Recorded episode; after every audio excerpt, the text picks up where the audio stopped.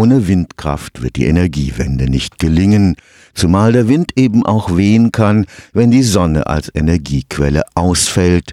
Neben den Offshore-Anlagen vor der Küste sind deshalb nach den gerade in Kraft getretenen gesetzlichen Vorgaben bis 2032 in Deutschland zwei Prozent der Landesfläche für Windenergie auszuweisen. Das bedeutet, nicht nur im norddeutschen Tiefland müssen geeignete Standorte für Windkraftanlagen gefunden werden, sondern auch in den Mittelgebirgen Süddeutschlands. Deutschlands um die Auswahlkriterien auf eine wissenschaftliche Basis zu stellen, wurde im September 2023 auf der Schwäbischen Alb ein weltweit einzigartiges Forschungstestfeld für Windkraft aus der Taufe gehoben. Denn die Bedingungen für eine effiziente Nutzung des Windes im gebirgigen Gelände sind noch weitgehend unerforscht. Das Karlsruher Institut für Technologie ist am Testfeld Vincent mit mehreren Instituten beteiligt. Bisher war es so, dass man vor allem Windenergieanlagen in Norddeutschland in einem flachen Gelände gebaut hat. Da hat man auch relativ viel Wind und man hat ein relativ einfaches Windfeld. Wenn man jetzt dagegen in einem Mittelgebirge ist, dann sind dort die Windverhältnisse erheblich schwieriger und komplizierter. Das liegt eben daran, dass man Täler hat, man hat Berge. Das heißt, teilweise werden die Windströmungen kanalisiert, dadurch werden sie verstärkt, teilweise werden sie dann wieder abgeschwächt und man hat sehr komplexe Windfelder, vor allem dann an den Kanten der Gebirge. Und speziell ist es eben zum Beispiel auf der Schwäbischen Alb, dort am Albtrauf, wo wir eine sehr steile Kante haben, die dann auch noch bewaldet ist. Das heißt, man hat mal Belaubung, man hat mal keine Belaubung. Und dadurch bekommt man eben ein sehr schwieriges Windfeld, was man noch nicht richtig verstanden hat. Der Geophysiker Professor Joachim Ritter vom Karlsruher Institut für Technologie forscht im Rahmen des süddeutschen Windenergieforschungsnetzwerks Windfonds.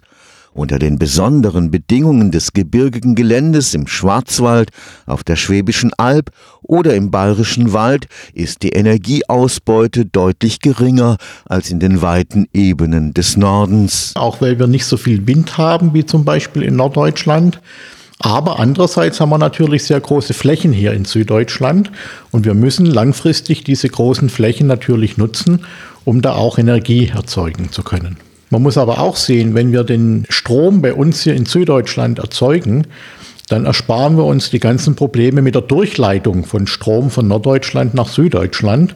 Und wir werden hier dann natürlich auch ein bisschen autarker und können insgesamt natürlich die Stromerzeugung in Deutschland damit stabilisieren. Auf dem Gebiet der Gemeinden Geislingen an der Steige und Donsdorf wurde jetzt eine weltweit einzigartige Testanlage für Windkraft direkt an die Abbruchkante der Schwäbischen Alb gebaut.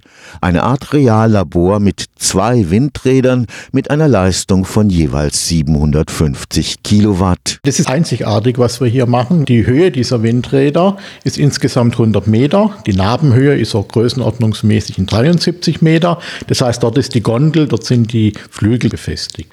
Und das Besondere ist jetzt zum Beispiel, dass wir um diese beiden Windenergieanlagen herum vier riesige Messmasten haben, wo wir dann auf verschiedenen Höhen meteorologische Parameter messen können.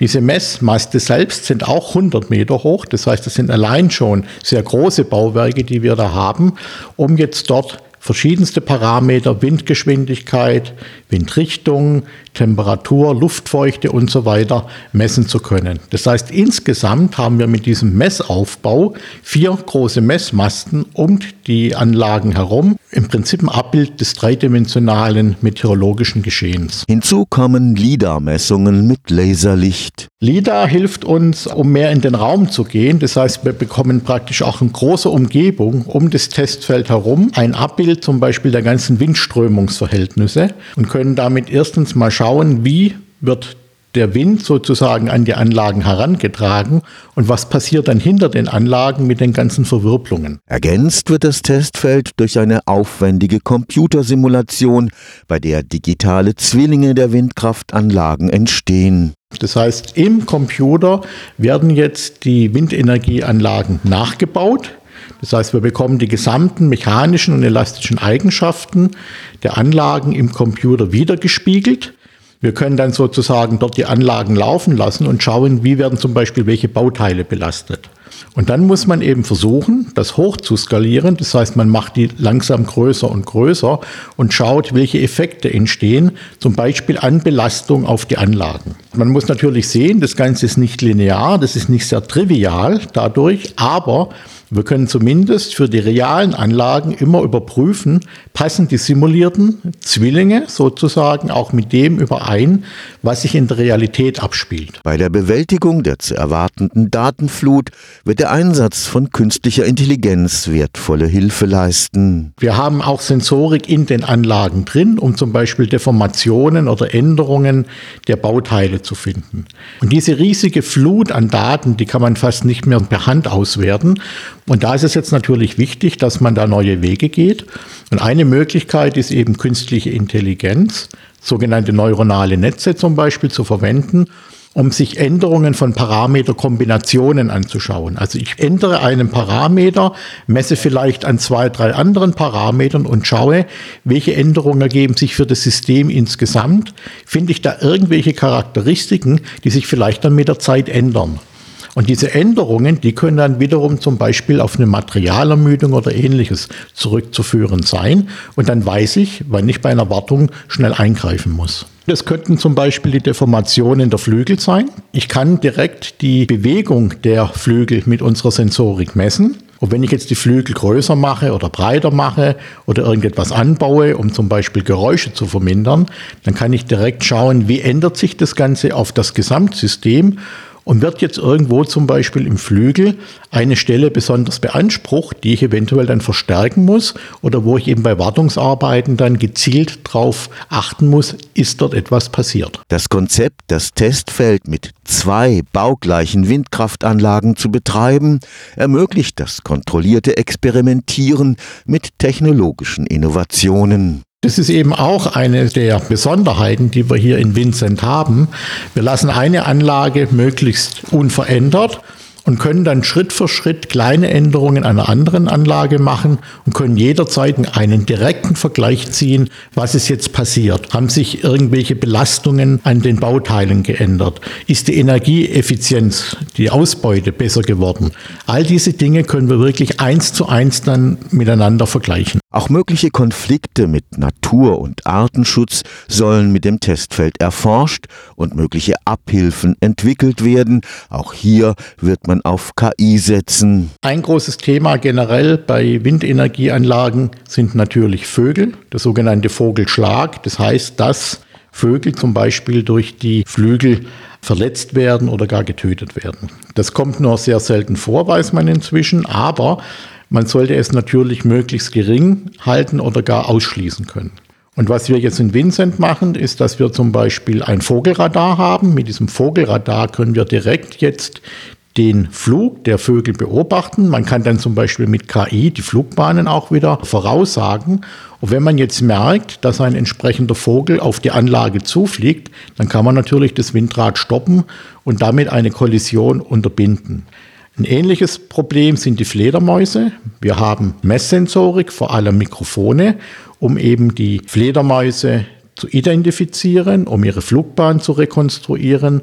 Gleichzeitig schauen wir auch, wo sind denn zum Beispiel Insekten. Das ist ja die Beute dieser Tiere.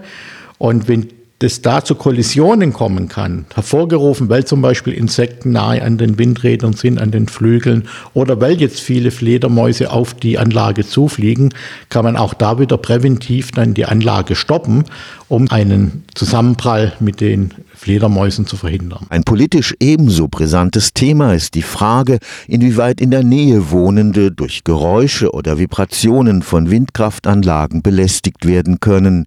Hier werden gleich zwei Institute des KIT ihre Expertise einbringen. Ein gemeinsames Untersuchungsprojekt des Instituts für Bodenmechanik und Felsmechanik, zusammen hier mit dem Geophysikalischen Institut.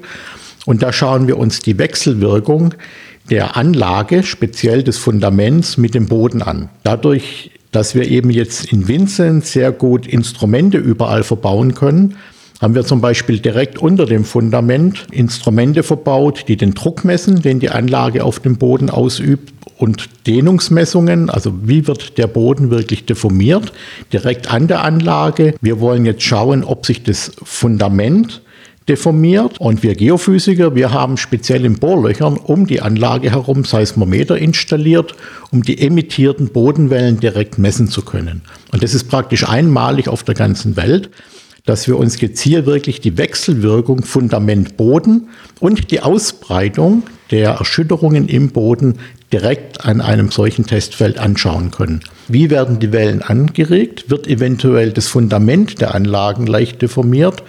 Und wie genau ist sozusagen dann der Quellmechanismus, mit dem seismische Wellen, das sind letztlich ähnliche elastische Wellen wie bei Erdbeben, wie diese abgestrahlt werden von einer Anlage?